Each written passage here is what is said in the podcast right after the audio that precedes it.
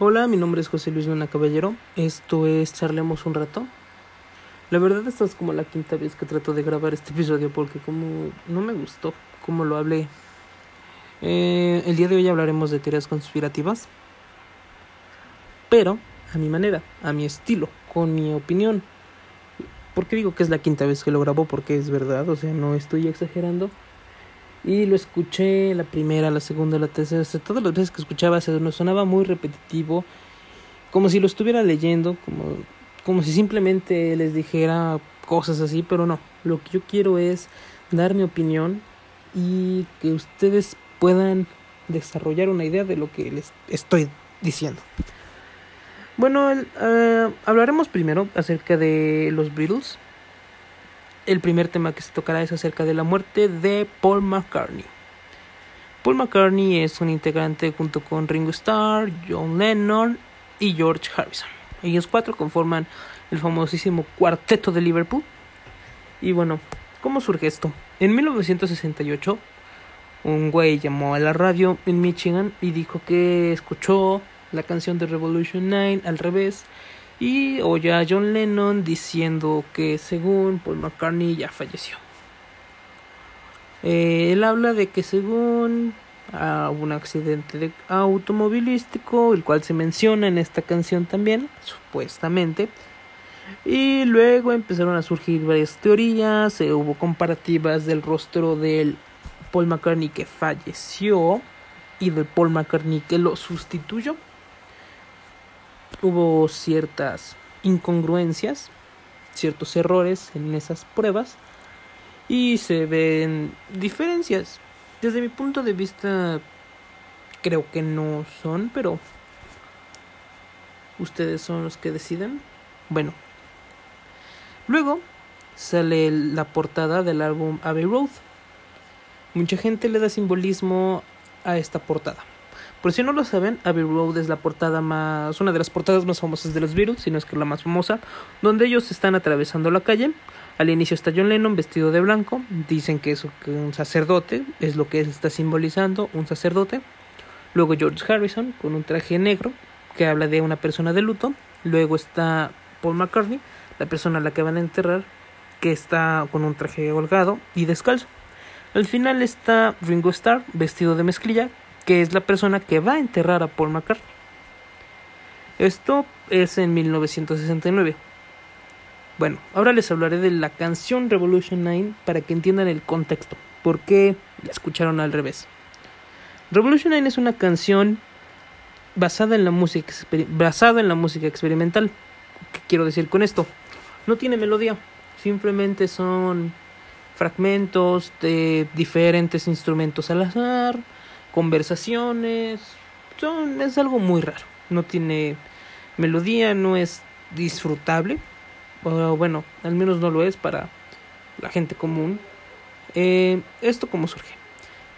Por, para los que saben o conocen la historia de los Beatles, John Lennon se juntó, era novio de una artista llamada Yoko una artista muy con un gusto muy peculiar. Eh, ella lo influenció hacia la música experimental. De hecho, ellos dos hicieron un álbum con pura música experimental y la portada sigue siendo rara porque son ellos dos desnudos. No entiendo por qué, pero pues así quisieron.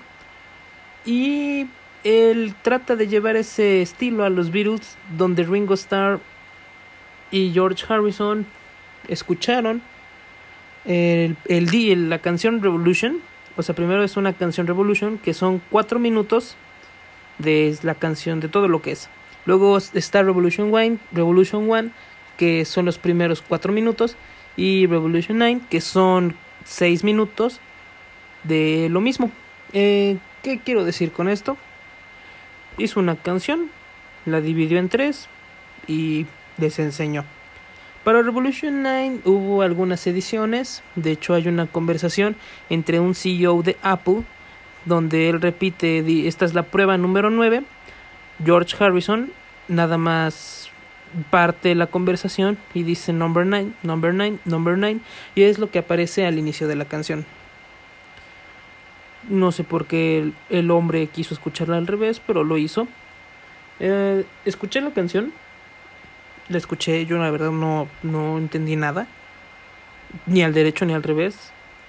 Pero creo que si pones una canción al revés, vas a escuchar muchas cosas. ¿Cuántas canciones no existen que supuestamente al revés invocas al diablo o es una llamada de auxilio? Yo no creo que sea verdad que Paul McCartney haya fallecido. ¿Por qué? Porque estamos hablando de que él fallece en 1968 para cuando la banda se separa en 1970.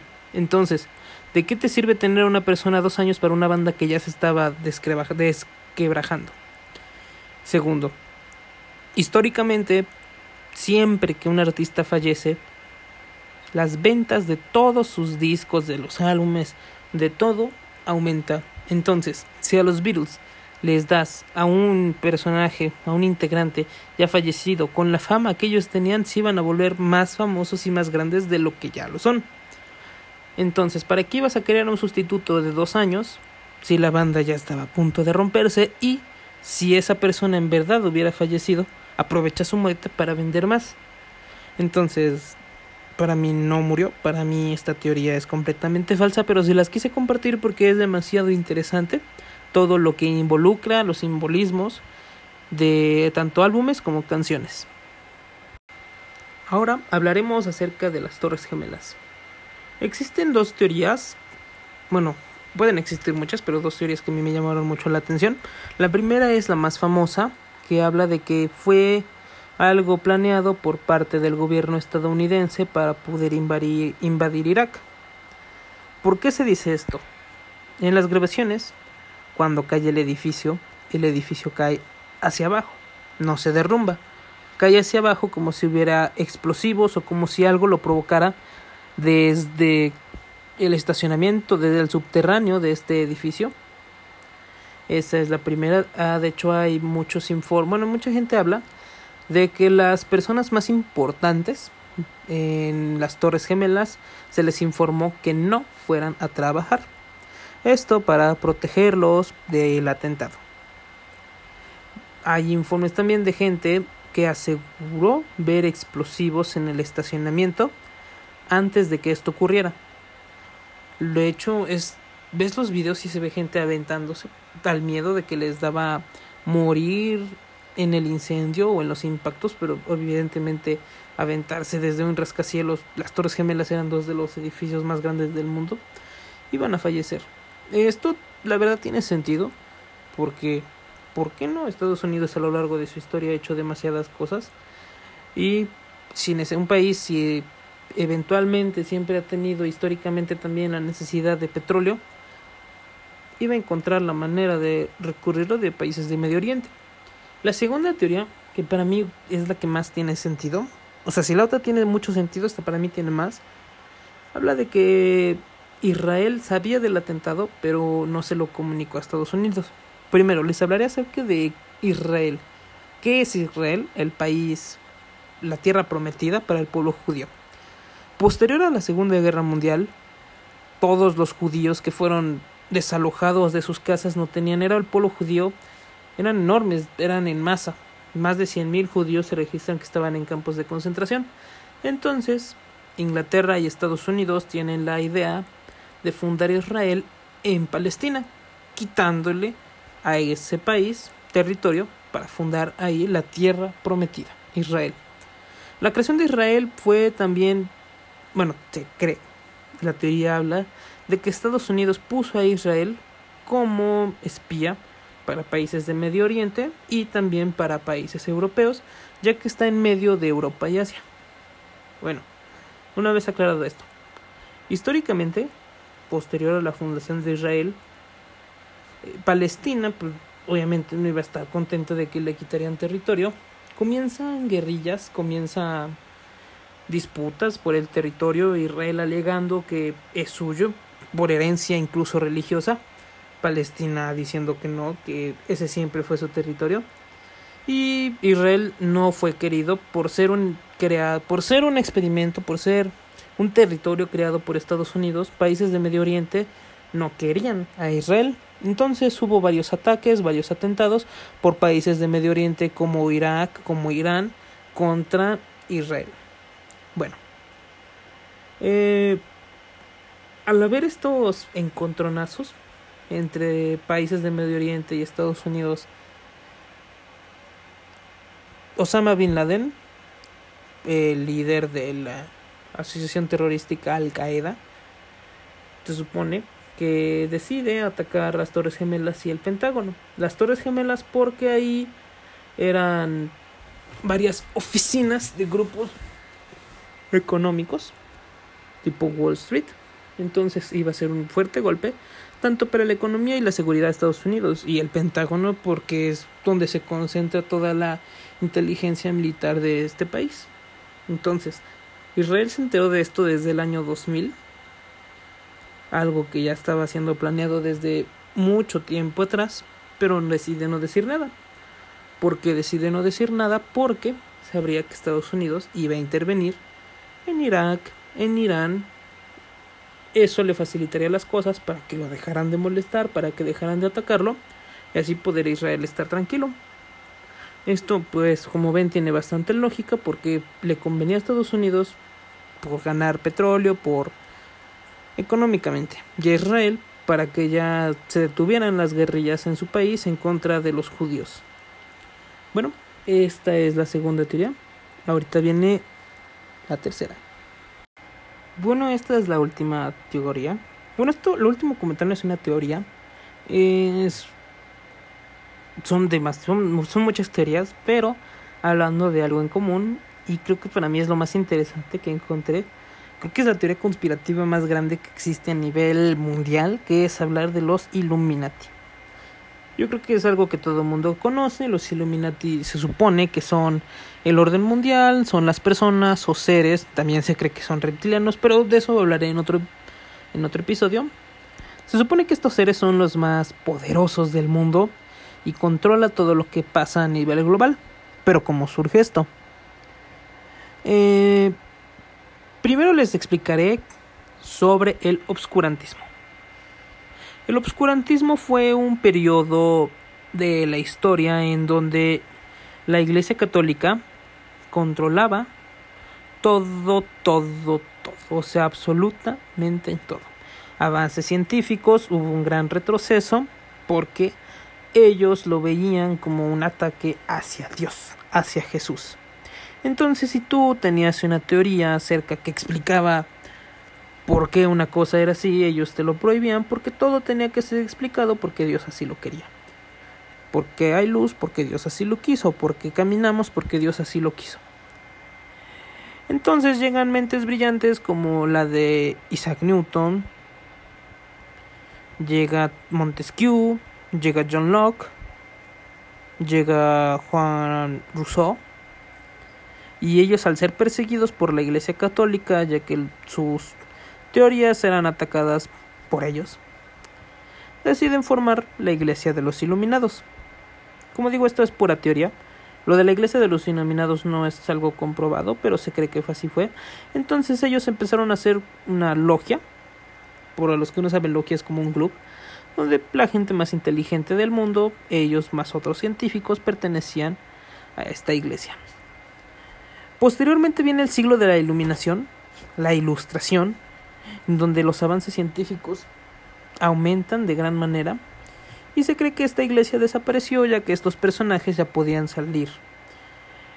La teoría de la que vamos a hablar dice que no, que si bien hubo muchos avances, estas personas, al darse cuenta de su inteligencia y el poder que tenían para la decisión de otras personas, decidieron seguir con la iglesia de la iluminación, que posteriormente se le conoció como los Illuminati. Los Illuminati ya no solo tenían científicos, sino también gente muy, muy conocedora en temas políticos, en temas sociales, para el control de las masas.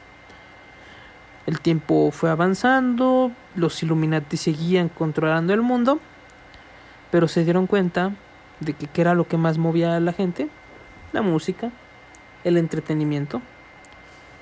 Entonces comienzan películas, comienza a ver música con melodía rara, el, nuevo pop, películas nuevas, que habla de que estas personas nos controlan a través de los mensajes subliminales que vemos en televisión, que hay en videojuegos, que hay en la música, en videos musicales, está en los mismos deportes.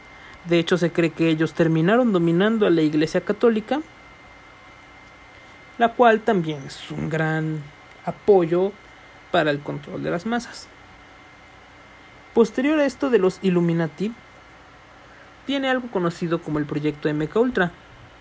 El origen del proyecto MK Ultra viene de la CIA, la cual crea esto para el control mental para las personas en los interrogatorios. Se supone que esto comienza con terapia de electroshock, con imágenes mostradas en una pantalla y pequeñas dosis de LSD.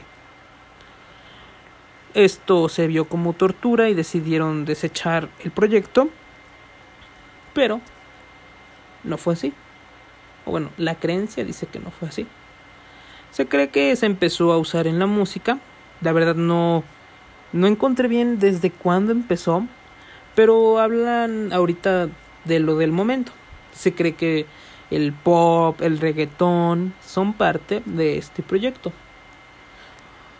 En mensajes subliminales, en letras que no son lo que parecen, que en realidad hablan de tributos, de sacrificios, de invasiones, de ofrecimientos a seres más poderosos, del nuevo orden mundial, de los Illuminati.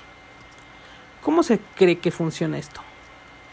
supone que esto funciona como un gran opioide, como un gran placebo para las masas, para todos aquellos que escuchan, escuchamos este tipo de música que creo que es la más famosa y popular a nivel mundial. También se habla de la televisión, de las grandes series, de las grandes películas, todo aquello que controle un gran número de personas, se cree que está involucrado en esto. ¿Cómo funciona? como ya lo dije antes, a través de mensajes subliminales el control mundial. Pero ¿por qué quieren controlarlos a través de eso? Aquí es donde viene la tercera fase de este proyecto. Bueno, la tercera parte de este proyecto. Hablando ya de la Iglesia de los Iluminados, del MK Ultra, aquí viene lo que se le conoce como la tercera llegada de Jesucristo. Se supone que tú al ser controlado mentalmente por todo esto, por, el, por los deportes, por la tele, por lo que ves en YouTube, por lo que ves en tu celular, por la música que escuchas, tú ya estás predispuesto a ciertas cosas que ellos quieren que tú creas. Entonces, al llegar la tercera venida de Jesucristo, podrían ellos controlar a todos a nivel mundial, diferentes tipos de religiones y unirlas a una sola voz y hacer lo que ellos quieran.